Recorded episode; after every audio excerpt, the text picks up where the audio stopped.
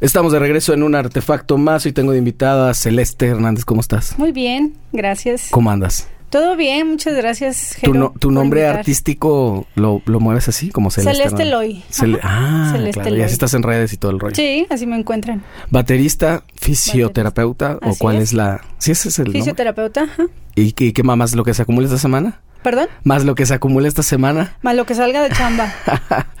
pero tocando la batería desde hace varios años ya. Eh, alrededor de 15 años, sí. ¿Cu- ¿Cómo empezaste tú? A ver, cuéntame. Por mamá. A ver. mamá cantaba, ¿Ah, sí? sí, y pues desde niña tuve la influencia musical ahí en casa. ¿En dónde cantaba? ¿Qué hacía? Ella cantaba más boleros, más bohemios, más de esa onda.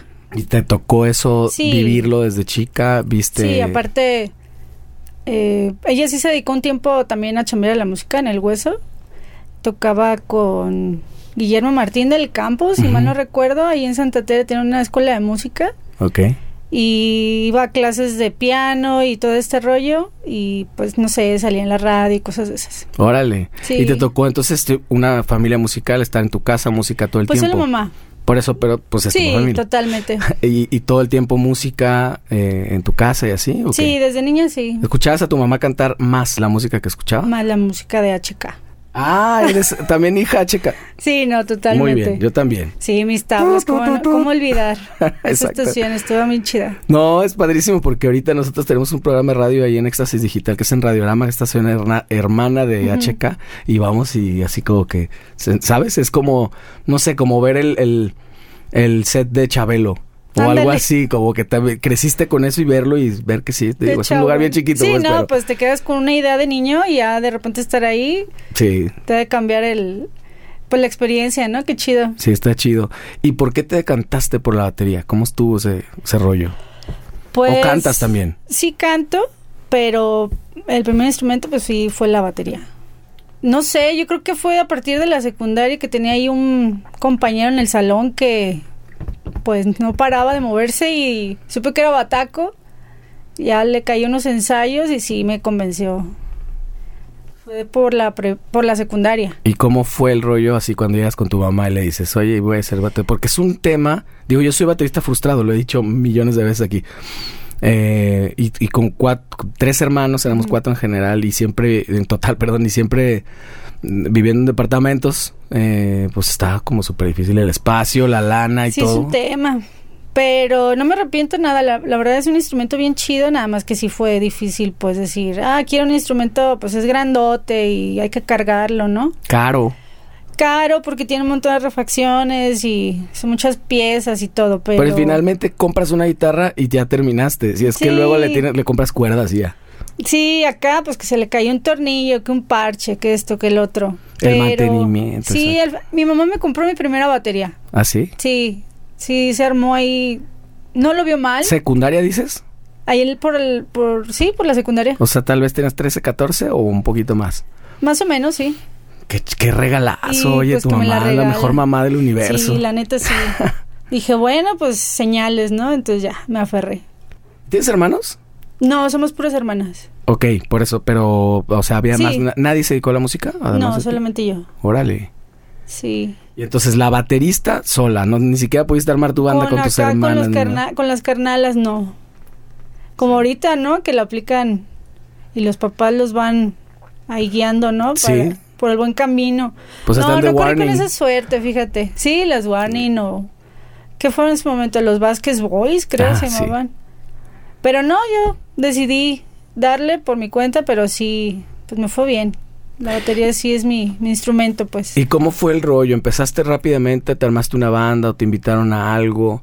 Cuéntame también un poco la relación de tu mamá con eso, porque seguramente al ella también dedicarse un poco a la música, pues sabe, o, o entre prejuicios y entre cosas que sí son reales, del estilo de vida y del... Pues de para esto. la época, mi madre, digo, fue única entre ocho varones, entonces sí, pues era un poco difícil, tú sabes, antes era más difícil andar como en la música siendo mujer, pero hasta grabó un disco en su momento y la verdad yo son cosas que sí le, le doy el mérito, pero muy chido porque pues en el trayecto de de ser músico, mujer, en, he topado con otras músicos, este, mujeres, y sí es con las que más me he hallado en ese, en este trayecto musical, y me han invitado desde, pues, pues sí, desde que empecé a tocar, yo creo que como 15 años, más o menos, 16, O sea, ¿esa fue tu primera banda?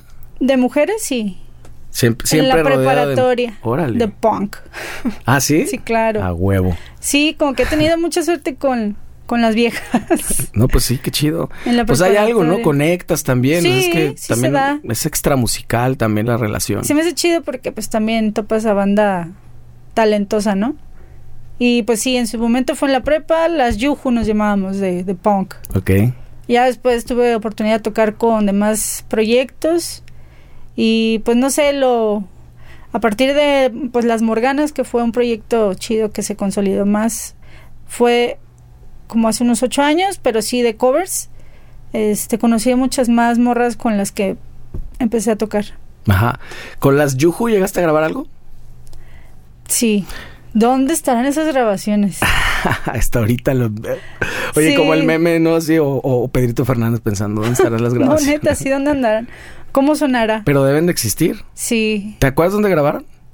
En la casa de una de las hermanas. Pero no creo, yo dije que más o menos tengo que deducir tu edad y no por otra cosa. No, ya empezamos No por otra cosa frívola, tristes. no, para nada, sino para más o menos saber y ubicar históricamente qué tipo de tecnología y eso había. Si grabaron en una casa, entonces ya había... Austero.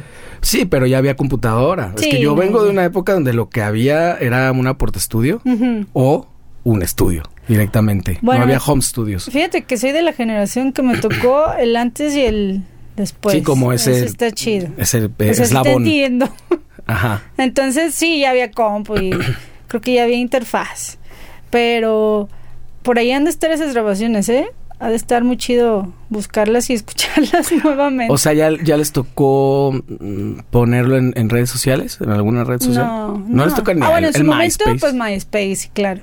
Entonces a lo mejor ahí está el MySpace. Nunca te has metido a ver. Me metí, se trabó. Ah, sí, sí. Va a explotar. y empezadas esas madres con los layouts y todo. ¿A poco? Sí, hace dos, tres días me metí de curiosidad. Pero debe existir. Pues pregúntale a tus ex Voy a compañeras. buscar, vas a ver. Sí, está chido. Y estabas orgullosa de ese rollo.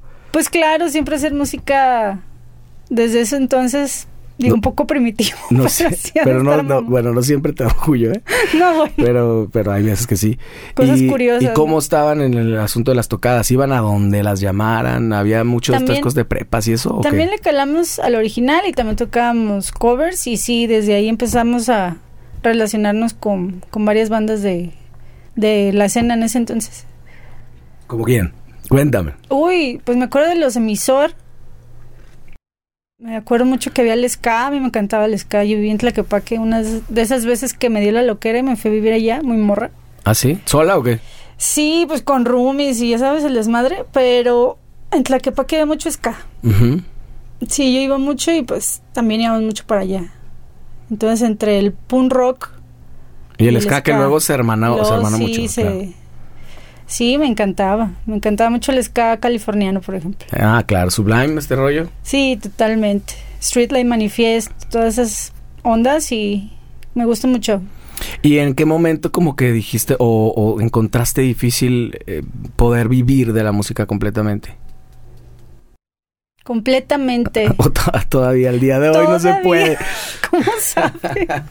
¿Cómo lo supo? Todavía andamos en esas. Sí, y después de pandemia, pues todo se reorganizó, ¿no?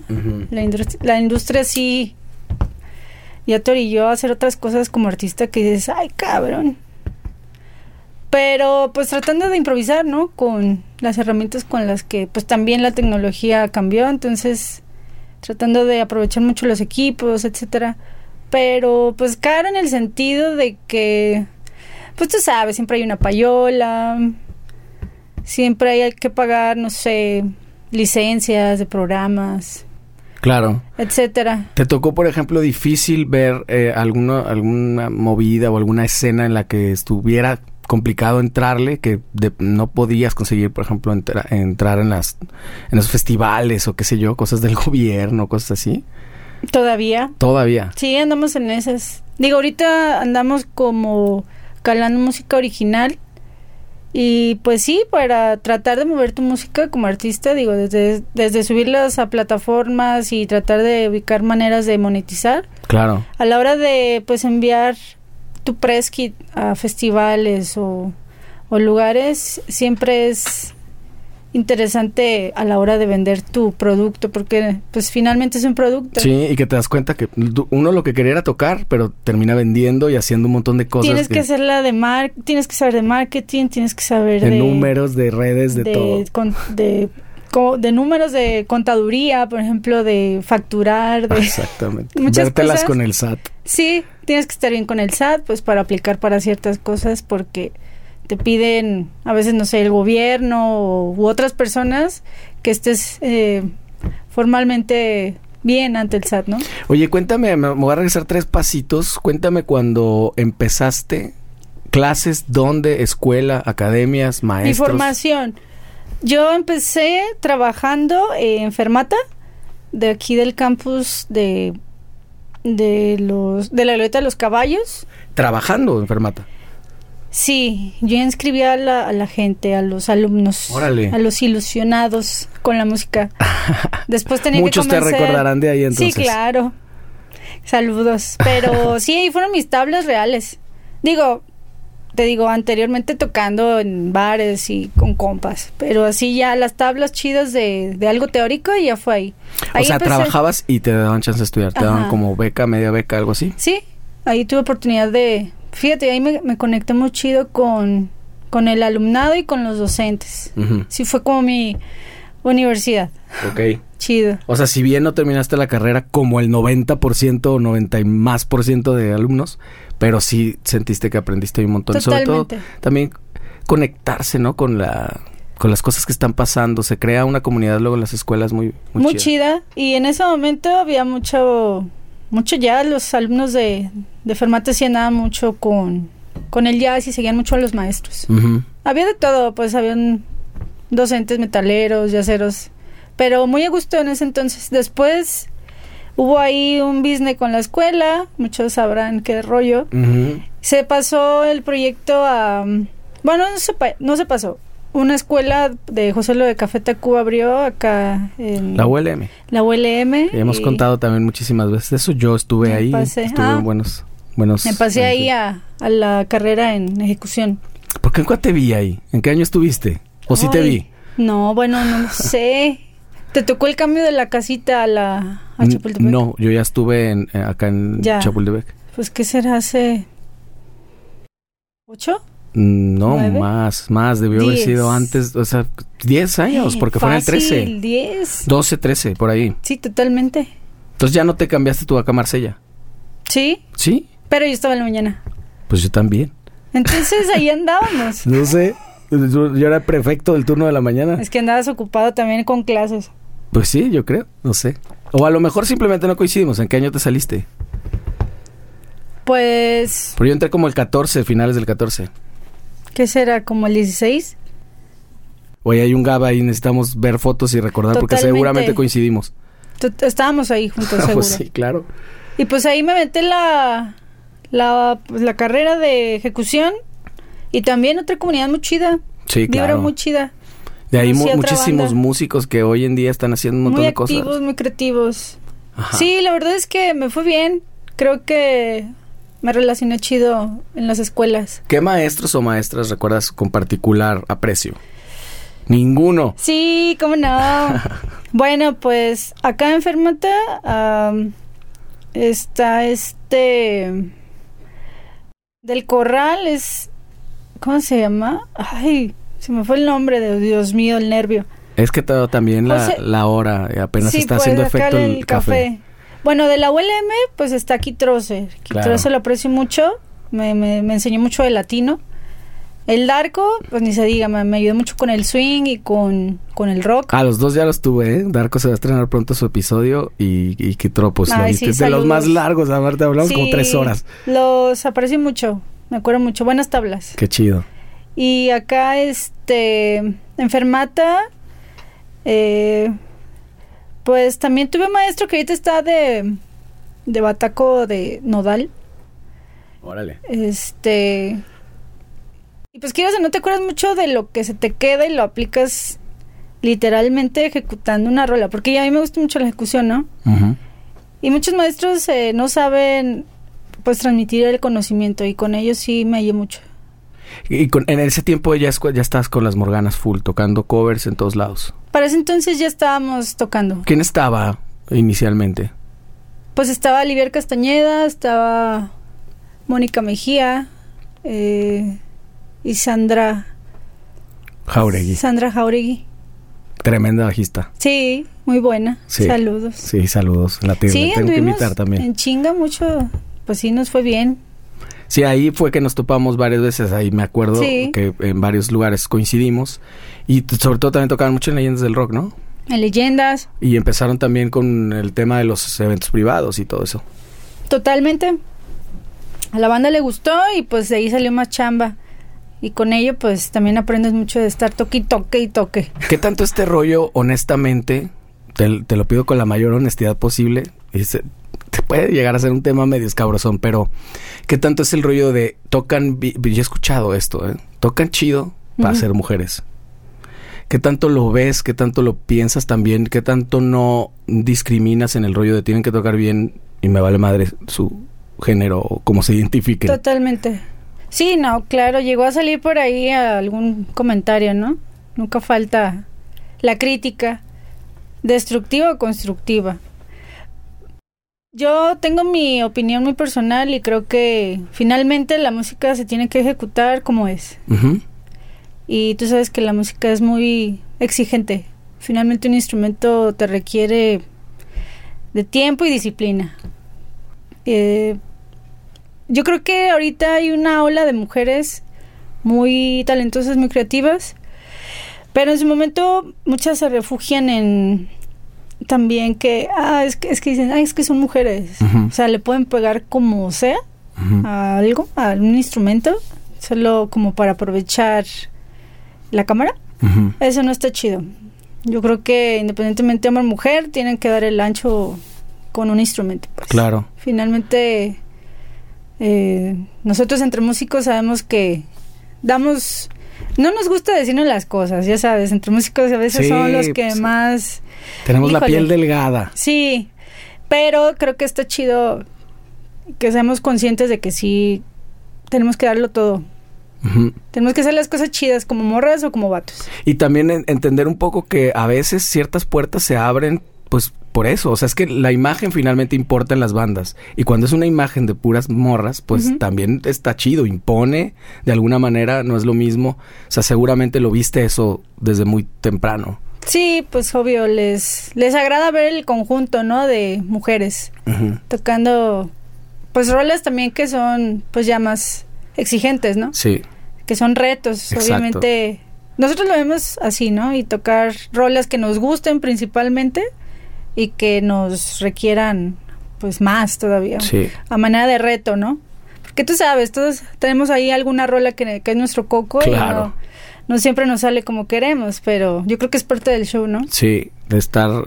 Claro, y, y, y te encuentras también con ejemplos, no sé, de músicos. Yo, de los músicos que más admiro, o sea, hay muchísimas mujeres. Tal Wickenfield, por ejemplo, la bajista. Que puta, es tremenda, tremenda bajista.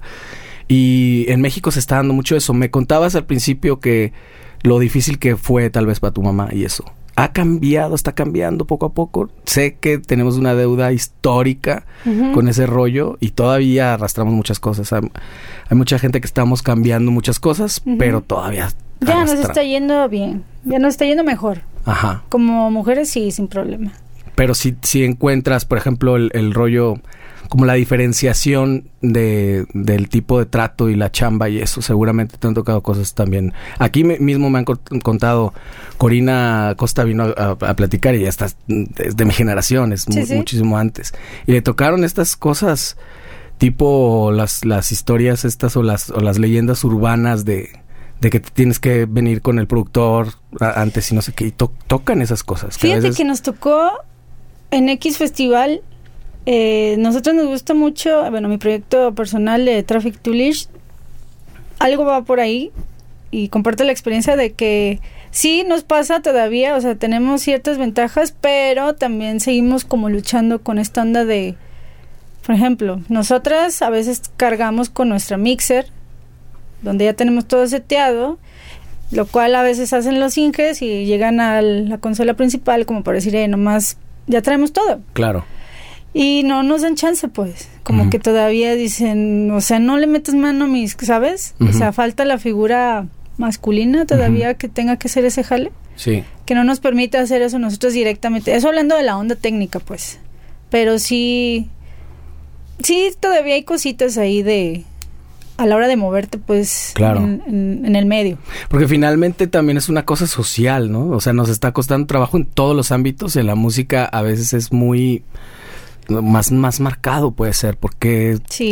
era, un terreno completamente dominado por hombres. Totalmente, sí. Hasta hace relativamente poco tiempo. No veías una ingeniera de sonido. Ahorita hay varias. Ahorita ya hay, claro. eh, staff, ¿no? También, que, que hay, no sé, choferes, más, más, más sí. cosas, los mismos músicos. Totalmente. Como que lo que se usaba antes más, en todo caso, eran managers. Ándale. Eso sí se usó desde hace mucho. Pero ahorita ya, ya se ven más movidas. Ujú. Sí se ve ahí que, que en, varios, en varios puestos dentro de la música están haciendo ruido, ¿no? Oye, siempre, entonces, siempre has estado haciendo cosas originales. No siempre. A la par, ¿no? ¿En, ¿Por lapsos vas dejando o qué? Eh, tocando covers se, se dio la necesidad de hacer música, sí. Y ahí es cuando empecé, pues entre que mientras trabajando en la música, estábamos ya grabando, maqueteando. Ok, y cuéntame cómo eres por ese lado. Eh, ¿Compones? ¿Te gusta mucho escribir? Sí, me guió mucho de la lira. Eh, también, pues sí, utilizo algunos programas, pero me gusta mucho improvisar totalmente. Ok. Nos grabamos ahí austeramente con celular, lo que tú quieras, y salen las, las ¿Y improvisaciones. si eres de escribir?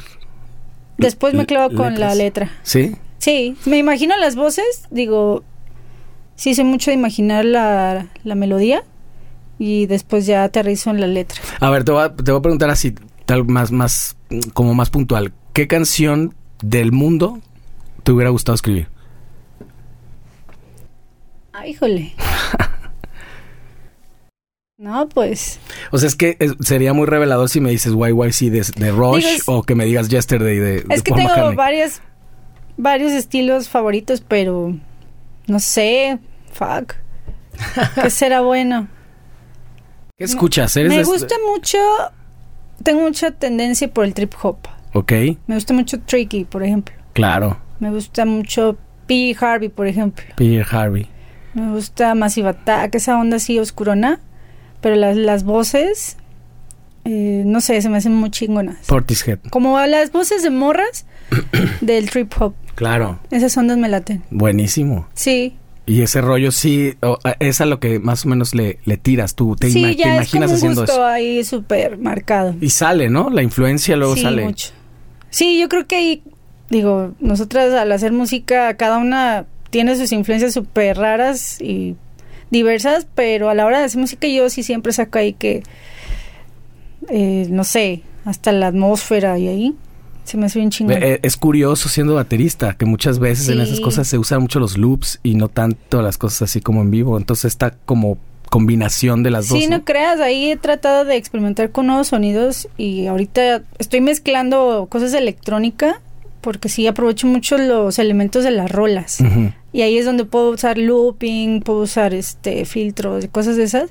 O también cuando cuando juego con pedal de voz, también ahí meto Que también es alucinante, Texturas, ¿no? ¿no? Ahí te quedas horas. Sí, no, es te pierdes. Y como, y como me dices, eres muy de experimentar, entonces sí los ensayos se vuelven un laboratorio. Sí, totalmente. A mí me late mucho. Hasta me, me siento ansiosa de estar en lo mismo. No me gusta la rutina. En serio. Y musicalmente ni se diga, ¿no? Ya. ¿Qué signo eres? Cáncer. Ti- ti- digo, no, yo nomás lo pregunté por güey, no, no, no, porque Cáncer. sí, cu- en cuanto dije ah, cáncer, no, no sé cómo son los cáncer. Mi papá es cáncer, pero no sé. No sé cómo por Te- dónde. ten- ¿Tendrá algo, tendrá algo de eso, de que de querer cambiar todo el tiempo o algo así? ¿Será? Yo no sé, yo lo veo como más mm, supuestamente los signos más de creatividad, ¿no? Como Piscis o, o algo así. Ah, yo sí no me aguanto, te digo. Yo sí trato mucho de estar eh, si me invitan acá a chambear, eh, no sé, con tal proyecto, cámaras, y luego tengo que aprenderme otras 10 rolas de esto, se me hace muy chido. O sea, no te gusta estar como que... ¿Cómo es ese tema en el, en el rollo de los covers? Porque estás de alguna manera enjaulado en una... O sea, que, que para mí es un reto importante. Yo tengo 22, 23 años con mi banda de covers y siempre la, el reto máximo es irte a lo original de la canción. O sea, ahí está la respuesta, no versionar, sino tratar de como encontrarle el núcleo de lo, de lo importante de la canción Sí. y, y, y, pues no perderlo, pues, y siempre la esencia de la respetarlo. propia Sí. rola, ¿no? Entonces, eso en, el, en un sentido de que siempre estás queriendo cambiar cosas, ¿cómo lo manejas? Bueno, digo, cada rola tiene, hay que guardarle respeto, ¿no?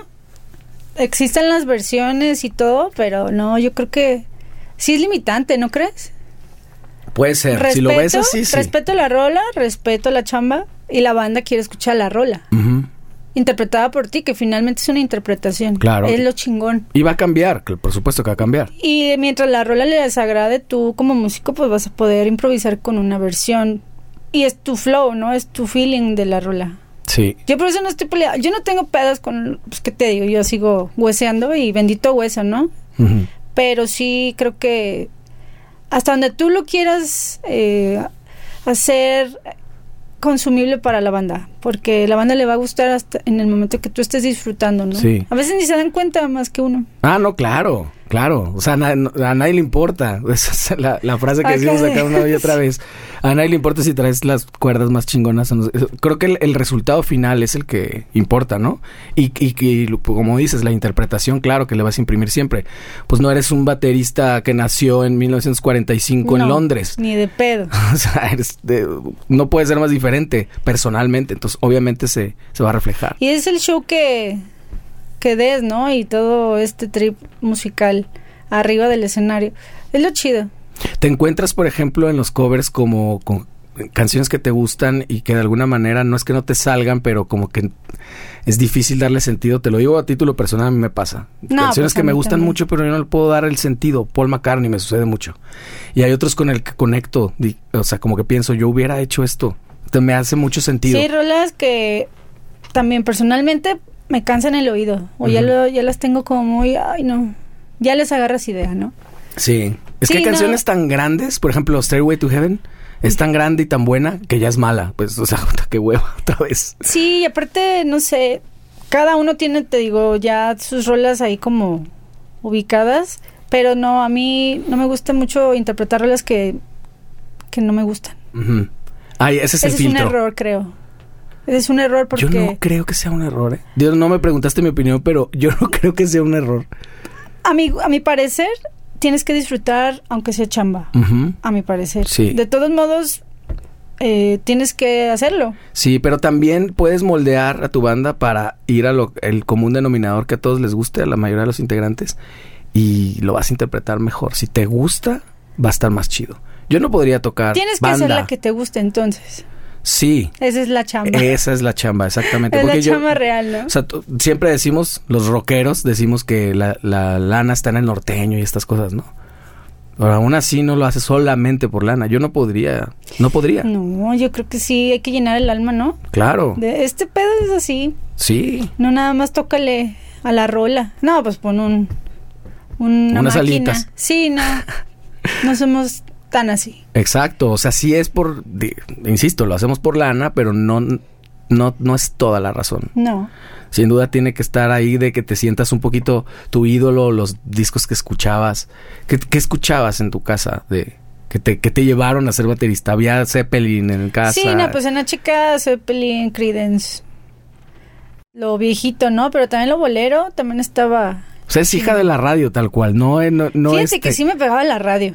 Más que los hasta discos. clásica. Sí, de niña me pegaba con mi hermana ahí a escuchar hasta la noche clásico. En, en- ah, ok, ok. Sí. Eh, Pues toda la vida la noche. pasó. Ajá. Qué chido. Sí, lo cochaban porque le decía a un compa, en la noche, bueno, cuando uno es niño y escuchabas, te imaginabas un escenario, un video, ¿no? Tipo, Claro. No ahorita que tienes ya acceso a pues ya algo visual, ya es el conjunto audiovisual. Antes sí, como los que suelen leer primero el libro y luego ver la película, eh, pues suelen imaginarse todo el, el pedo del libro, ¿no? Ujú. Y O sea, estimula mucho más sí, la antes- imaginación. Antes, pues no teníamos este pedo, entonces sí creo que estaba chido escuchar la radio porque te imaginabas el, la- el momento, ¿no? De como, como un video. Para mí Claro. era un video. Pero que el límite era tu imaginación. Sí. Yo, yo por eso siempre estoy peleado con los videos. Creo que como que limitan un poco el poder de la música, el poder de la imaginación de alguien. Y el video ya te lo coarta un poquito. Es lo eso. chingón de la música, ¿no? Que el estímulo auditivo llega antes que lo visual. Sí. Yo creo que esa es la ventaja. Todas las disciplinas artísticas son chingonas, no de mérito ninguna, pero a comparación de las demás, a- hasta no te pregunta el estímulo, no voy a llegar, va directo al, al oído. Claro, porque además tú puedes cerrar los ojos y no ver, pero nunca puedes cerrar los oídos. No. Nunca. Todo el tiempo No estás te oyendo. preguntan, o sea, va pasando este clásico coche a todo lo que da con el sé. sonidazo y llega Puta. la rola y se te queda. Exacto. No es como que tengas que ir a ver la canción, ¿no? En el caso de las exposiciones. Eso es lo chido. Exacto. Y, y, y por eso es que escuchamos involuntariamente tanta música que no nos gusta. Y, Y el reggaetón eso- a fuerza lo oyes diario, aunque no quieras. ¿Sí? Te orillan. Te orillan exactamente a no escucharlo. te preguntan. No, no te preguntan porque insisto que no puedes cerrar los oídos. ¿Cuándo inicia Traffic Polish? Y cuéntame del nombre. Ya me lo dijiste un poquito Traffic fuera de Toolish.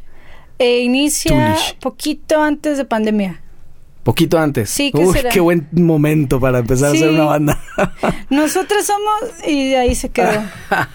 Sí, pues nos tocó el desmadre, pero Tra- Traffic Toolish trae un trasfondo con con la relación entre personas en este plano mundano eh, del tráfico de personas con el que nos topamos en la vida tal cual, sea amigos, familiares, eh, personas relacionadas sentimentalmente.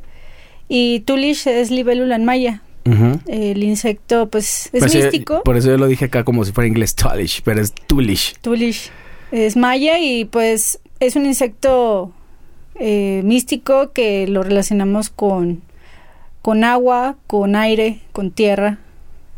Está clavadón. Y es un, y es un ser que parece extraterrestre la sí, la verdad de los colores, eh, percibe el sonido con los ojos. Wow. Sí, no, está, está chido el insecto y pues, tráfico de libélulas, así nos identificamos las tres. Y el diseño, ¿no? También como es como un dron, pero es así como o sea, la un manera de volar. helicóptero, ¿no? Ajá. Está muy bien diseñado Está el insecto. cabrón.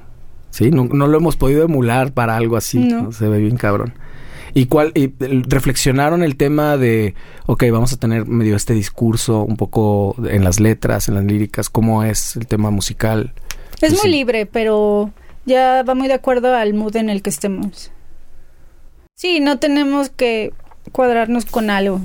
No fue tanto de sentarse y empezar a decir, oye, hablemos de esto, hagamos un proyecto que hable de esto, que este es como su discurso político, social, artístico.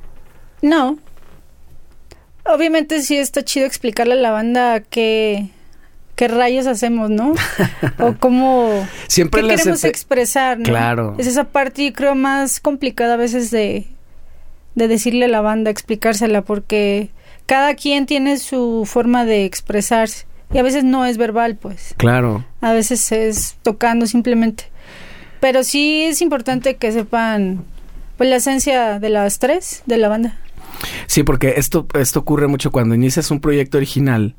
Este, digo, hace rato que resiste una llamada que dijiste, voy a entrar a una entrevista y yo siempre insisto que esto no es una entrevista porque parece, digo, tiene el formato entrevistoso, pues, pero es más como una charla circular. Ah, es una Pero ahora, ahora que empiezan, seguramente ya les tocó hacer medios y tal, en todos lados te preguntan, ¿por qué Traffic Toolish? ¿Y cuál es el nombre? ¿Y cuál es el estilo y el género musical que tocan? Y es para uno, o por lo menos yo lo he encontrado, es súper difícil encasillarlo en palabras. Y en una, y además en una entrevista radio de un minuto y medio. No, y aparte, las, las preguntas que a veces son muy cuadradas, O las mismas. las mismas. Pues sí lo tienes como que definir desde antes. Entonces aquí no tienes un minuto y medio, tienes todo el tiempo que quieras para decirme Sí. de qué va ese rollo. No, ya se cuenta que Exacto. una vez que fui al lago, no, la neta es, es libre porque finalmente las tres sabemos el significado, entonces no es como el mismo speech siempre, pero sí es muy, muy, estamos muy de acuerdo con, con el significado. O sea, lo tienen claro, pues. Sí, y entonces cada entrevista pues lo explicamos simplemente. Y musicalmente, te tengo que hacer esa pregunta, musicalmente, ¿por dónde se tiran? Sí, todo este rollo que me hablaste del trip hop, eh, las influencias, obviamente, una banda es lo bueno que se, que se mezclan cosas de cada uno. Eso es lo divertido a la hora de fusionar las influencias de cada una, creo que lo hasta lo complejo. Yo creo que, bueno, no creo, confirmo que de la onda musical, del interpretar tantos covers y todo eso, yo creo que siempre me llevo una cosa chida, alguna dinámica chida de cada rola, ¿no? Y siempre quise calarme en esa parte, pero ya en algo más estructurada. Ujú. Eh, Traffic Toolish sí trae mucha influencia, no sé, por ejemplo, de Mars Volta, ¿no? Ujú. Sí traemos eh, con atmósferas, looping, eh, dinámicas más progresivas. Sí traemos eso ya muy definido. Ok. Pero obviamente tú sabes que no siempre... No sale. No, A ver, a ver, es que mira, no sé, no sé si. Perdón, te, te interrumpí, No. pero no sé si más o menos te pasa. Yo hago una canción que juro que suena a Cerati y después la grabo y la canto ya con mi voz nada que ver, pero como que en, en el génesis, en mi cabeza sí sonaba así. ¿No les pasa eso? Que a veces juran que van a hacer una cosa y finalmente derivó en otra. totalmente. Eh, pues sí, de hecho estás jugando con hasta con tu misma rola otra vez y otra vez. Y finalmente pues nunca falta, ah, esa rola me recuerda a otra rola, ¿no? siempre es que la música ya todo está hecho, ¿no? Es la manera de combinar más bien las. Y ahorita sí, aprovechando mucho este- esta etapa creativa, pues porque se viene como un chingadazo con lo de IA, ¿no? Exacto. ¿Qué Sí. tal con eso? ¿Han- ¿Has hecho algún experimento con eso? Yo no. Visualmente, sí. Y bueno, pues me da temor por lo que llega a suceder en la industria de la música. Que por ejemplo está pasando en el lado de los guionistas. Yo Este lo vi con los artistas, ac- actores y actrices. Pero en la onda musical creo que puede ser más catastrófico. Sí, pues no te- sé, la verdad es que no quiero pensar mucho, pero sí va a suplir mucha mucha banda pues creativa y talentosa, no sé. Pues claro, es que por definición mucha gente está haciendo como fórmulas ya preestablecidas, pues es mm, muy sencillo que una inteligencia artificial entienda y empiece a replicar De esas- por sí hay ya dispositivos que tú sabes, hacer música a veces hasta con una tecla ya sale ahí algo, ¿no?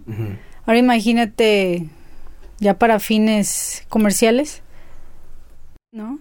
Eso es lo que más Sí, me tanto- brinca. Exacto, tanto líricamente, porque es muy fácil engañarnos lo que parece poesía y lo que, o sea, la inteligencia artificial Pues no- ahorita el sonido está bastante manipulado. Ahora Ah. imagínate con algo más que le agreguen ahí los del IA. No, bueno. Por Sí. eso hay que aprovechar ahorita eh, el coco, ¿no? Hay que aprovechar la, lo que se tenga en la cabeza y tratar de hacerlo lo más creativo posible, ¿no? Y conectar, ¿no? Te- yo quiero, yo soy medio hippie en eso y creo que nunca lo va a poder suplir del todo, pero quién sabe. Lo imita muy bien. Sí. Es, es artificial finalmente. No estoy seguro de que sea inteligencia, pero sí parece. No, No sé, a mí me da miedo. no sí da. De muchas cosas sí da, sí da miedito. Oye, cuéntame tu otro oficio. Qué loco Mm. que hagas dos oficios tan distintos uno al otro, pero que se ven tan, tan relacionados en un, en, un- en el sentido que ahorita lo, va- lo vamos a ver justamente. Eres fisioterapeuta. Fisioterapeuta. Para lo cual se estudia y después todo muchos años, ¿no? Estudié cinco años. eh, Cinco ajá. años.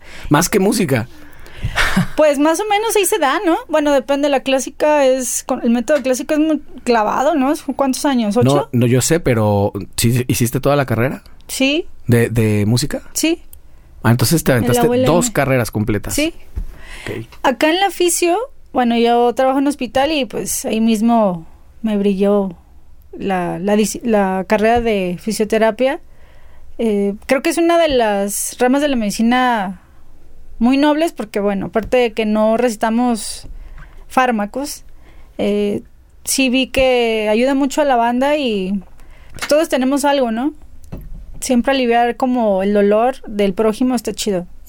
Y yo lo relacioné con, con la música y con los artistas, porque creo que es algo que vivimos. Eh, vivimos nuestro estilo de vida es muy rápido, entonces sí, sí es chido estar como en condiciones óptimas para ejecutar chido, ¿no? También, si no estás chido físicamente, no te desempeñas bien, no hay chamba. Claro. No, y aparte vivir en dolor es, es una especie de vivir humillado, ¿no? No, y se, la banda se acostumbra, Pues claro, nos se acostumbramos. a- comen el dolor. Está interesante. Y en un país como el nuestro, además, vivimos en dolor, en con muchos dolores todo el tiempo. Sí. Ya hasta que la muela no se te está pudriendo y ya vas al médico, ¿no? Pero con dolores incluso sociales y todo. o sea, Sí, no- también. No sé cómo podemos estar... Estamos ya como.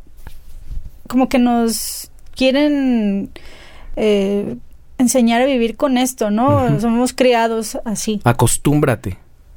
Bueno, ya estamos un poco acostumbrados. A ver, todos los días Un poquito. embolsados y fosas y, hasta inconscientemente, pues sí. y cosas bien cabronas que, que ya es como, ay, qué mala onda. Bueno, ¿qué vamos a comer? Listo. ¿no? Sí es cierto. Yo lo estaba tripeando hace dos días.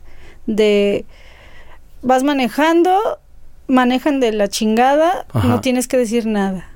Tipo te tienes que tragar como es una es- pues una especie de pues inconformidad no Y que se nota, y que se nota con el odio que hay en la sociedad todo el tiempo. Por eso con cualquier cosita la mecha es muy corta y con cualquier cosa la gente explota. es muy intolerante ya la banda o el dolor de saber que están desaparecidos tales o cada vez es más más común ver eso no morras vatos Exactamente. sí sí da sí cala Que tengamos una glorieta dedicada a eso, creo que eso se traduce en cierto dolor social claro. Yo lo veo como artista y como eh, fisioterapeuta también, porque pues finalmente desde mi trinchera ubico la, la situación, está difícil, pero sí es un dolor, es un, un dolor tipo social, creo. Y con el que nos estamos acostumbrando a vivir. Tristemente sí. Parecido a lo que dices que muchos músicos y gente en general nos acostumbramos a vivir con un dolor físico. Totalmente. De hecho, es algo que hay que ponerle atención porque pues al final es la herramienta de trabajo, ¿no? Las Pues tu avatar. Sí, tienes que, sí o sí tienes que hacerle caso a la Matrix. Tien- Exacto. Tienes que darte el tiempo porque pues es tu cuerpo, tú tienes que usarlo para chambear. ¿Y empezaste a trabajar en un hospital antes de, de- de estudiar esto? ¿O cómo estuvo el tema? Fue como a la par. Tengo 11 años en el ambiente médico. Y sí, más o menos. Me- me- Digo, empecé la música de mazmorra, pues, Ajá. pero sí, ya tengo algunos años. Me gusta ahí como encontrar patrones en las cosas y creo que ese fue o el, o el punto de coincidencia es ese, ¿no? Aliviar dolores distintos en la que hayas escogido la música y la fisioterapia. La fisioterapia. Sí, de hecho. De hecho, creo que yo también lo he identificado. Ajá. Está bien loco. le llegas a la banda de diferente manera, ¿no? Como artista, pues sí llenas el alma, tanto tuya como la de la banda. Y además completamente distinto porque golpeas tambores, los lesionas. Sí, no, ay, no. Los fracturas, sí. pues claro. Traumatismo. No, es chingón eh, llegarle a la banda cuando interpretas, ¿no? Cuando tocas. Y acá de este otro lado, pues siempre es chido que veas la evolución de un paciente cuando anda jodido. Que tenga avances, que al menos no sienta una limitante física para pues hacer sus cosas, porque finalmente es es como el- la empatía de estar con la empatía del- de saber cómo está el otro. Claro. Y comenzaste con esta empatía, con un rollo, con una especie de programa, o cuéntame, no sé si lo estoy nombrando bien, em, para músicos, justamente, como una especie de programa de bienestar que tiene que, eh, po- por medio de la fisioterapia, Sí, en, hice- en un tiempo que te fue muy bien con eso, me estabas contando. Hice campaña con para todos los artistas en general, recibí más del medio musical, como ingenieros de audio, bateristas, eh, maestros. Y está chido pues porque sí te das cuenta que están ahí dándole, chingándole al, a la música, pero sí están con algún problema físico, ¿no? Claro. Todo el tiempo. Sí, aparte pues no sé, algo muy común pues higiene de postura, cómo cargar, cómo cargar la batería, cómo cargar el ampli, cómo cargar, cómo cargar todo. ¿Cómo soportar a veces eventos de cinco horas? Y, y- y Por ejemplo. Siéntate o haz alguna otra cosa. Sí, finalmente es como estar sedentario es horrible. A mí me cuesta un montón de trabajo irme a sentar. Termino y estoy en el descanso parado. O sea, voy a algún lugar, casi no salgo a bares y cosas así, pero cuando voy estoy sentado y me urge, me, me paro un rato. Estoy muy- parezco caballo, estoy muy acostumbrado a sí, estar parado. todo lo que no se usa se oxida. Andas, cabrón. Así. Chinga Entonces, su madre. Así lo pongo como de ejemplo a la hora de hablar de un músculo, ¿no? Hay que usar el cerebro entonces. Todo el cuerpo, Sí, lo posiblemente para tocar, para moverte, para todo, si tienes que estar eh, activo físicamente para librarla, porque si piensan que nomás es ir a sentarse o estar parado, pero no, va más allá, pues. Porque La- existe también como la cultura de la práctica y el estudio, pero no de la prevención, justo era lo que me decías. La prevención es importante porque pues ahí se le enseña a la banda cómo detectar cosas o cómo evitar básicamente problemas, ¿no? Y nos encanta ya tener el problema y estar todos jodidos para ir a atendernos, ¿no? Es- Eso no está chido. No, pues para nada. Y actualmente, ¿cómo, cómo lo, lo, cómo quiero decir? ¿Cómo lo combinas? O sea, con los horarios, trabajas en el día, en esta cosa, en la noche. En las tardes yo estoy en hospital y en las mañanas es cuando atiendo a mi gente. Pacientes personalmente. Tienes, Sí. tienes como tus clientes Tengo pacientes. mis pacientes sí, y es por la mañana cuando, cuando tengo eh, sesiones. Ahorita estoy ya armando ahí unas pláticas para ir a próximamente a estudios de grabación. eh, a darle pues el seguimiento no a esta campaña porque pues nunca para, ¿no? No, pues es que prácticamente Y siempre todo el tiempo. si no tienen tiempo de ir ahí al consultorio, pues al menos yo llegar a sus lugares y sí pues darles esta plática informativa, preventiva y que se animen pues para atenderse. Y te encuentras sin duda con, con, mm, como con la- el escenario de que mucha gente ni siquiera lo había pensado, ¿no? Es algo que no planteamos. Sí, de hecho, Le damos por sentado. de hecho dicen que no tienen tiempo. Claro. Y si no tienen tiempo, pues hay que hacer lo posible. Yo puedo ir a sus lugares para que se dé, ¿no? Pero sí la gente tiene que acabar de, de aceptar un cambio, pues. Oye, seguramente muchísimos eh, eh, gente que, que nos está escuchando son músicos o tienen o aunque no sean músicos tienen que ver tienen algún dolor o algo así. Voy a dejar en la descripción y en todo tus tu- además de tu música también esto que seguramente tienes redes en, Sí, en, en esto que haces, ¿no? mi contacto ahí, estoy súper a la orden. No, buenísimo. ¿Y cómo te, cómo te va con eso? ¿No te toca a veces te- dormirte muy tarde, despertarte muy temprano? ¿Y cómo te cambias el switch o la cachucha de baterista ahora a doc? Ya lo sé. Es un poco contrastante a la vez, pero me gusta mucho. Sí es pesado. Finalmente un paciente es una responsabilidad porque pues eh, pues estás tratando con la salud de alguien, ¿no? Y también en- si no realizas una buena praxis, pues no está chido. Claro. No habla bien de tu ética profesional. Es un tema delicado porque finalmente son personas y pues hay aspectos legales y todo este rollo, pero sí poniéndome pues eh, al corriente con los protocolos y todo, actualizándote. Finalmente como en la música tienes que estar certificándote y todo, ¿no? Tienes que toparla. Ajá. Y es un reto. Todo el tiempo. Finalmente actualízate muere, ¿no? Tienes que estar... eh, ¿Y cómo lo haces? Eso. ¿Cómo, ¿cómo te estás actualizando? ¿Internet tal cual o estás con cosas? Pues leyendo artículos científicos, ¿no? Hay revistas también médicas, eh, yendo a diplomados, certificaciones y así. y, no- y no es como fundamentalmente opuesto a veces, sobre todo los horarios y el tipo de, de tu disposición de física y todo, estar, pues eso que te digo, simplemente ir como que bien desvelada a hacer una cosa o ya le tienes que decir mira. que no a la fiesta. Yo creo que ya estoy en una etapa yo personalmente de mi vida que sí trato de administrar mis tiempos chido, porque pues tampoco puedo dejar de tocar, es un hecho. Y ya ahorita lo hago más como a manera de de satisfacer mis necesidades artísticas, ¿no? Yo ahorita, por ejemplo, hacer mi música, tal vez no estoy súper de lleno del hueso, pero sí, este, le doy el tiempo cuando necesito sacar rolas, etcétera, y me doy el, el tiempo también de sentarme a leer el caso clínico de un paciente, ¿no? ¿Cómo encuentras el no me tiempo? enfiesto tanto, porque si me Tanto. tanto, es cuando se puede, porque el tiempo lo hay. Más bien la, la organización de tu tiempo es lo importante. Sí. Es la disciplina. Si le vas a dar a los rudimentos de bataca una hora, a conciencia diario, se arma. Entonces es así, las disciplinas, ¿no? A veces disciplina y dices, ay, no, pues sí da hueva, ¿no? Pero no, simplemente ahí está el tiempo, administra lo chido y sí se dan las cosas. A mí me ha resultado, pues. Porque es algo muy recurrente que ahora escucho mucho. La gente dice, no tengo tiempo.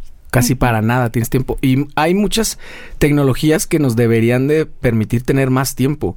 Totalmente. El hecho de poderte hacer la oficina mientras estás en el baño y contestar cuatro correos que antes tenías que ida al baño, llegar- ¿no? Claro. Sí, sí es verdad. Deberíamos de tener más tiempo libre y, y cada vez tenemos menos. Cosas que ya nos hacen más práctica la existencia.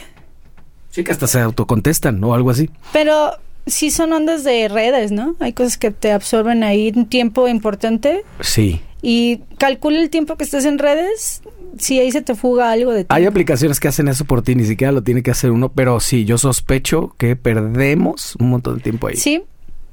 Eh, si nos ponemos a reflexionar cuánto tiempo le invertimos a redes, sí hay una fuga ahí de, de tiempo importante. Sí, por lo menos importante, si no es que sea, está abismal. chido, obviamente, pues somos artistas, necesitamos movernos en redes porque pues ahí está nuestra gente y queremos llegar a más, pero sí es como de tiempo estratégico para, ta- para cada cosa, ¿no? Eso justo te iba a preguntar, ¿cómo manejan o manejas ese tema? Yo veo que las bandas que tienen cierto éxito o van avanzando más, logran eh, delegar responsabilidades. Ustedes son un trío. Sí. Son un, ¿se con- ¿Te consideras power trío? Sí. Es que te, te lo digo porque el otro día platicamos de eso. A veces los power trío, pues no- se les olvida que hay que tener power. Tú- pero tú sí consideras que son Ah, yo power sí le viento galleta. Eso.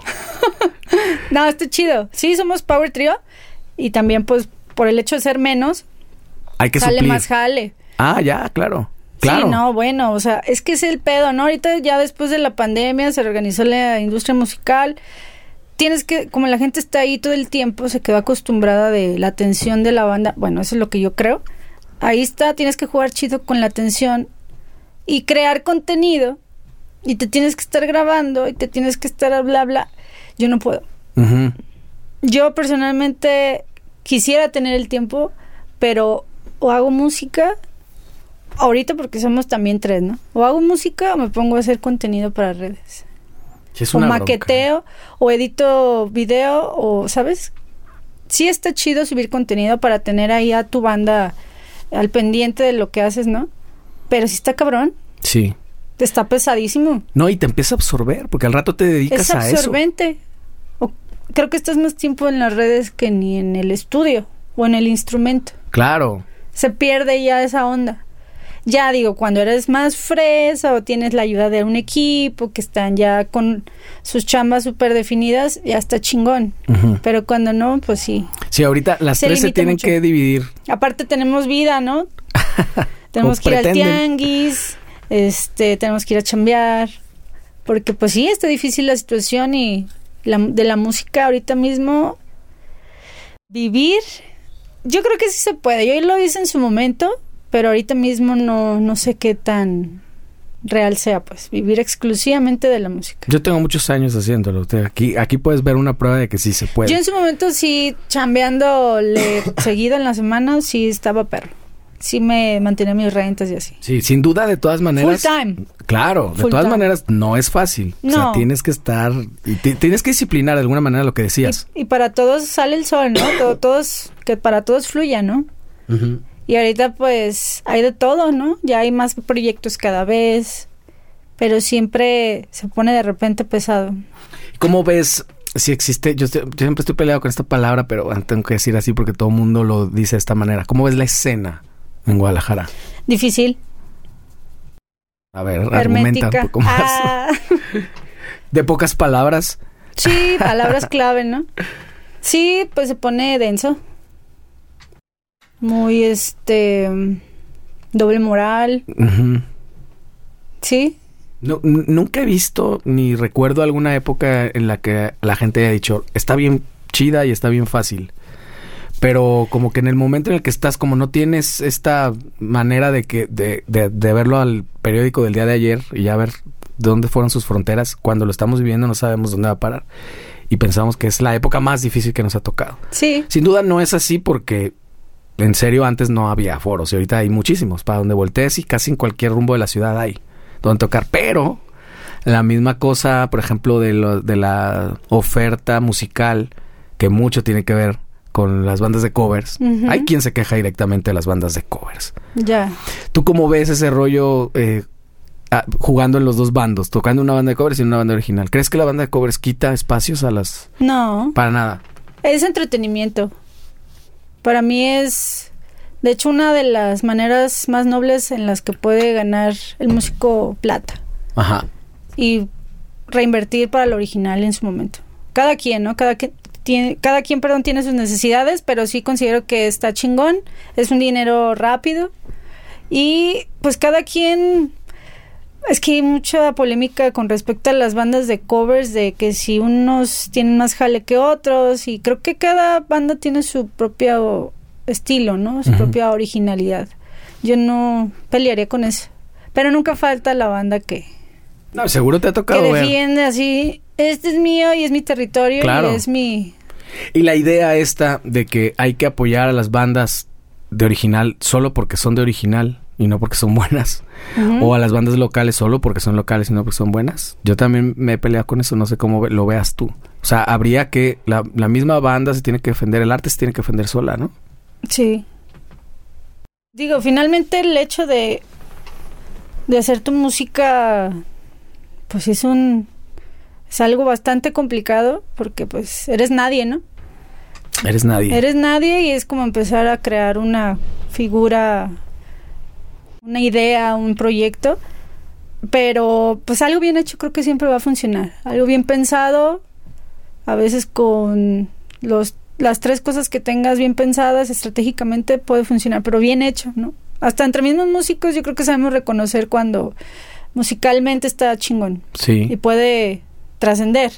Y además con verdad, ¿no? O sea, que, que sea algo honesto, pues. Sí, eso nos falta mucho.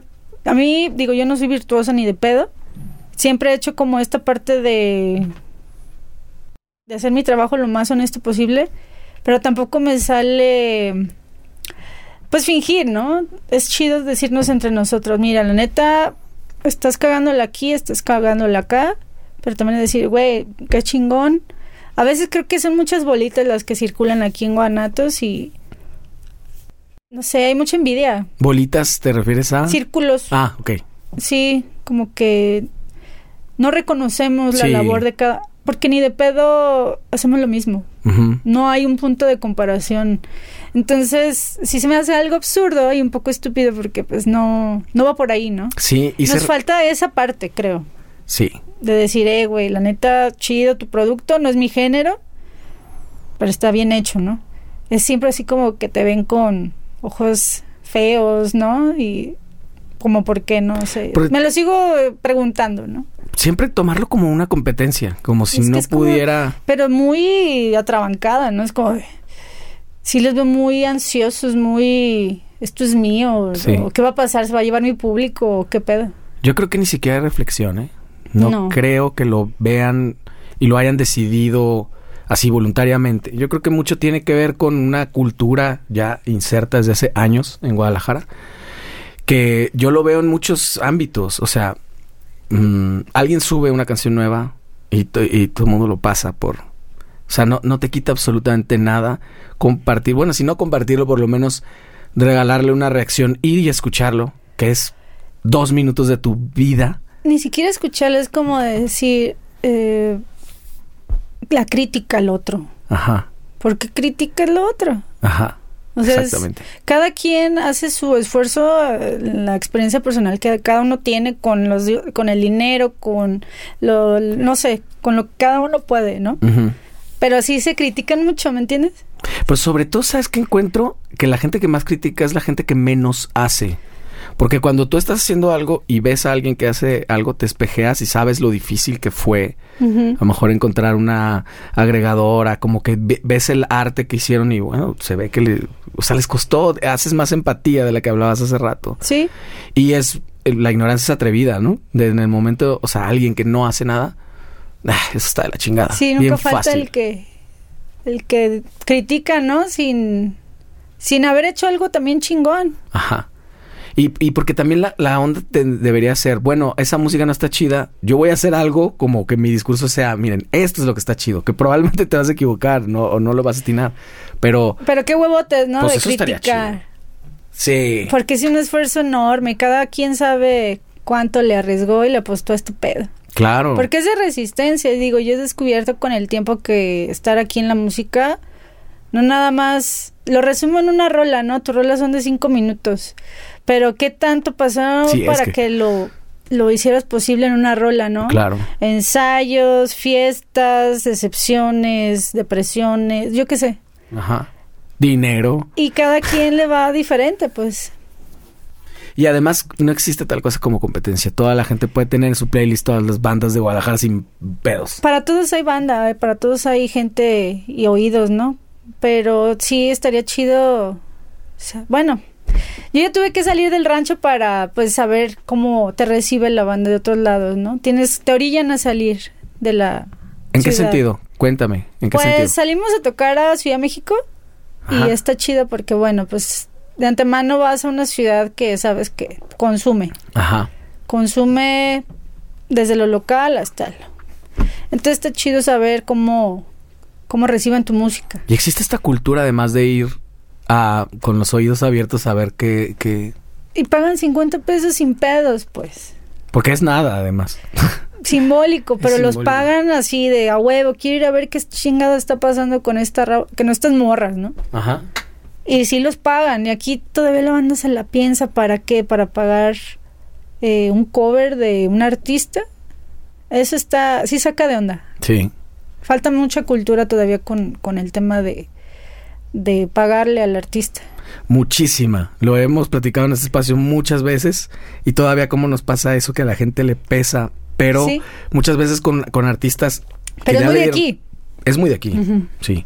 Pero aquí no existe eso. Digo, tú te toca ver en, grupos de compra-venta y eso, vendiendo boletos para X artista, que no tengo nada en contra de ningún género, pero dices, ¿es en serio? Se 5.800 cada boleto en la zona más pedorra. ¿Cómo pagan tanto para ver un artista que no necesita que lo vayas a ver? Además, y que además está culero. Ay, sí. Eh, y, les pesa pagar 50 pesos por una banda de original. Obviamente la producción es la misma y todo el rollo, pero de alguna forma todos los artistas se iniciaron de alguna manera todos. Desde abajo. Claro. O sea, está, pero sí es, eh, yo creo que es lo que tú dices, es, es cultural, nos hace falta un poquito más y muchos somos los mismos músicos. Entre nosotros mismos. Sí, de no, de no estar yendo. Si existe una cosa parecida a la escena, yo lo leía en el libro de David Byrne, es eso, que los mismos músicos sean el público y empezar a hacer tocadas entre todos. Y este rollo que pasó siempre y en todos los lugares del mundo. Está mamón, nos falta todavía, pero bueno, tengo esa esperanza de, de que se va, yo la comparto, se va a trabajar. Sí, la comparto, yo también quiero ser. Porque las necesidades también, de acuerdo mucho a la situación actual, se va se va a acomodar de acuerdo a las necesidades del artista en esta época. Tenemos que, alguien tiene que ceder, ¿no? Sí, exactamente. ¿Qué te, ¿Qué te falta artísticamente hacer? Que tengas como la piedrita en el zapato que dices, este rollo, nunca me he animado a hacer, quiero tocar en algún lugar, quiero llegar a esto. No, pues yo festivales. ¿Sí? Sí. Yo creo que si es lo último que hago, sería así verme entre las masas, ¿no? Me gusta mucho lo tocar en, en vivo y enfrente de las masas. Festivales. De públicos grandes. Se vuelve adictivo eso también. Totalmente. La descarga adrenérgica, esa adrenalina que te hace volver a hacerlo, sí es, es muy chingona. Yo creo que eso es lo que busco. Eso es lo que yo busco y no voy a parar hasta lograrlo. Buenísimo. hay, hay un montón de seguidores de este, de este podcast que son eh, este promotores de festivales. Entonces, Ay, Muchachos, pónganse las, pónganse las pilas con Traffic Toolish, está chido. por favor escuchen el proyecto. Y en vivo está bien chido. He visto algunos videos. Tocaron en, en una plaza pública acá en el centro, no recuerdo cuál. Sí, acá en donde estaba la rotunda, Ajá. Festival de la Música. Y bien chido, ¿no? Sí, es chido porque pues es público nuevo Claro. y siempre estás ahí a la expectativa a ver cómo reaccionan, ¿no? Cuando reaccionan chido, te vas muy bien, te vas contento. Y siempre han reaccionado chido. Yo vi al público bien. Sí, definitivamente, bueno, es el reto de no tocamos tampoco pop, ¿no? Ajá. Pero sí hemos tenido buena recepción hasta ahorita. Pues que también no nos han bajado a jitomate. Claro, ¿no? Y, a- y aparte tienen buena onda. O sea, ustedes se... Pues es sincero, Claro. es sincero, no está forzado, no está... Ahí está la música y nos encanta dar show y nos encanta ahí trincarnos con, con lo que usamos, ¿no? Pedales o... Sí sacarle jugo a- al instrumento como nos gusta. Está buenísimo. Pues te agradezco un montón, Celeste, No, tu pues tiempo. ti, Gracias por venir acá. Y ya pues, saqué todo mi, mi foie. no, yo quisiera, quise haber sacado mucho más, pero no, No, pude. chido, chido. La neta, muy a gusto. Para la otra sí le pongo piquete al café. No, pues, por favor. Ah. No, todo chido. Muchas gracias por invitar. No, pues muchísimas gracias. Ahí te seguimos en las redes. Saludos a todos. Agreguen. Venga, nos vemos la próxima. Chao. Bye.